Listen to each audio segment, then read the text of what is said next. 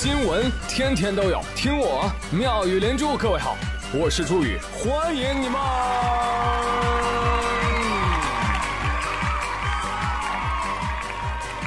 谢谢谢谢谢谢各位的收听啦！哎，你们都知道减肥的人每天都在吃什么吗？对对对，他们一般早上、中午啊都不吃的，就晚上吃啊。晚上吃什么？您好，货拉拉正在为您配餐。是的，是的，您的外卖是用卡车送来的。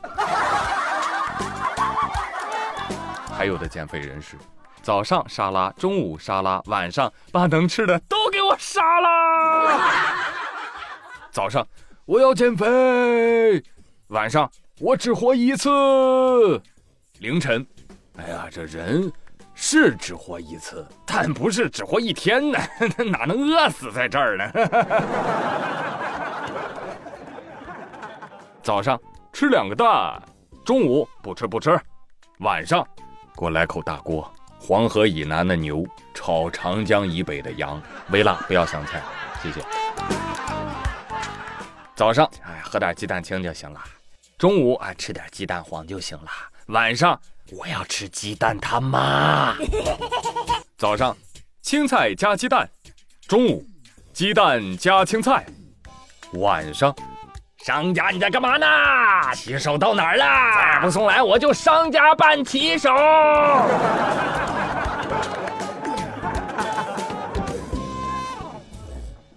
朋友们，这晚上如果真的很饿的，该吃吃啊。那如果晚上不能吃东西，那为什么冰箱里面有灯？是不是啊？这不是证据确凿吗？我们这个为了减肥不吃晚饭啊，这个举动啊将会大大的促进夜宵行业的发展，利国利民啊！你看有的同学啊太瘦了，因为体重四十八公斤，被学校谈话了都。啊，学校老师给他发消息，不好意思打扰你了，呃，因为你这个 BMI 指数啊比较低，啊，就是和身高相比啊体重太轻了，所以学校通过辅导员想跟你了解一下原因啊。就如果因为家庭经济原因造成的，学校后面会提供一些帮助哦。哎呀，这个真的是很暖心了啊！就害怕这个可能吃不上饭啊，学校帮忙打点钱什么的。嗯，真不错。所以朋友们，如果你真的不是揭不开锅啊，千万不要给学校造成这种错觉。好好吃饭，知道吧？还有学校，那除了 BMI 偏低的，那 BMI 偏高的，你们不关心一下吗？有人一听这个话题特别紧张啊，怎么能这样说呢？肥胖是私事，别人不得过问。就是被白左啊给洗了脑，真的就很多人都不知道。其实发达国家对肥胖的监测和管理比我们做的多得多得多得多得多，你知道吧？啊，当然了，肥胖指的是 BMI 指数超过二十八啊，你那不叫肥胖，你那叫有肉。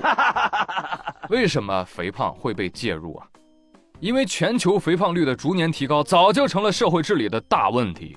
肥胖与两百多种疾病有关，从而会加重医疗卫生体系的负担。换句话来说，医保基金要因为肥胖而多花很多很多的钱，有多多呢？英国医学杂志上有一项涵盖八国的建模研究发现，因为肥胖导致的经济损失，相当于八个国家平均 GDP 的百分之一点八。朋友们，你知道吗？全世界大部分国家想增加个百分之零点五的 GDP，那都难如登天啊！别说这百分之一点八了。另据报道，百分之八十二的美国公司有员工身心健康解决方案，有百分之四十三的小企业和百分之六十二的大企业会介入帮员工减肥。隔壁小日子啊，早在二零零八年就立法规定了，地方政府和企业每年要严格检查四十岁至七十五岁员工的腰围。男性腰围不得超过八十五厘米，女性腰围不得超过九十厘米。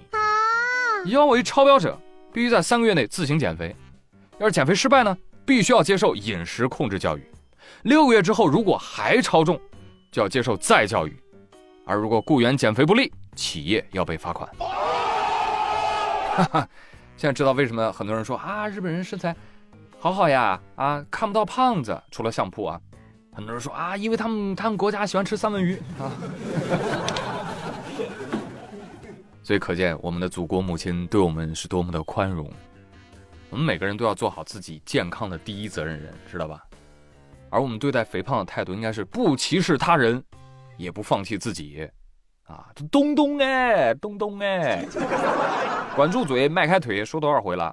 有人说啊，吓死了！你这个新闻说了我，赶紧吃根烤肠压压惊。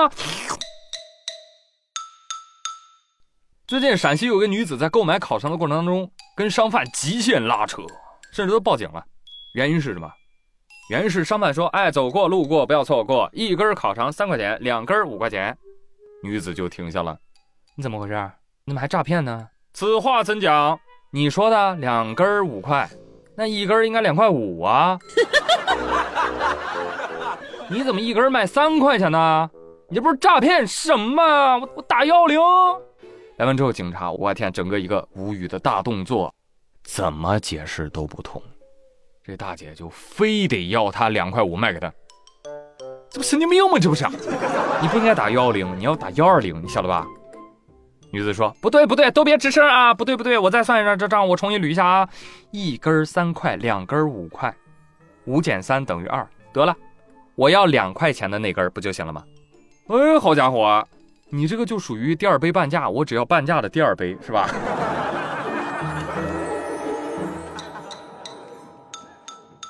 还是不行。像我们这些真正有智慧的，五块钱买俩，然后逐个退单，一单退三块。哎呀，这样我还能赚一块。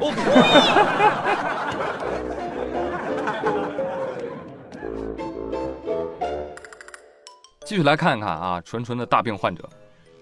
最近某二手交易平台，有不少的店家上架兜售多款三寸金莲鞋以及缠足的相关商品，而且卖的很贵哦。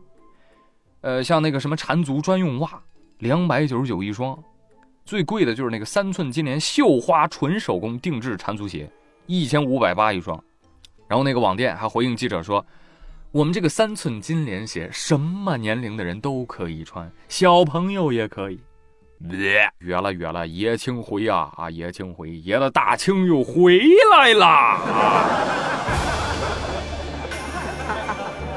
这真是去其精华，去其糟粕啊！顺治就生气了，哎，别老拿朕的大清说事儿啊！缠小脚可不是我们爱新觉罗带来的。朋友们，一个冷知识送给大家：清朝禁止妇女裹脚，尤其禁止旗女裹脚啊！旗女就是八旗的女性。而大清的剃发令和禁缠令，其实是对汉人的民族征服政策。然而社会中啊，缠足的现象却屡禁不止。其实罪魁祸首呢，其实是封建礼教，男尊女卑啊，这就是他们的产物，也更是酸腐文人推波助澜的恶趣味。古代老有文人喜欢写诗，歌颂个金莲啊什么的。哎呀，哎呀，那么恶心呢！就别说现代了，就古代缠小脚，我也无法理解呀。这脑子里生多大个瘤啊？想裹这么小的脚？大家可以去看看照片啊，那骨头都折了，就扭曲了，脚趾都变形了，缠在一块儿啊。而现代，哎，却真有那么一群人，真的就在缠脚。一边还说一些很恶心的迎合的话，就叫啊，自从我缠了小脚，我老公可喜欢我了，贱不贱呢？得，您啊，要是自愿缠的，那当我没说，缠，必须缠，啊，骨折畸形了解一下。哎，这他妈都是什么封建余孽啊！我常常因为不够变态而和你格格不入。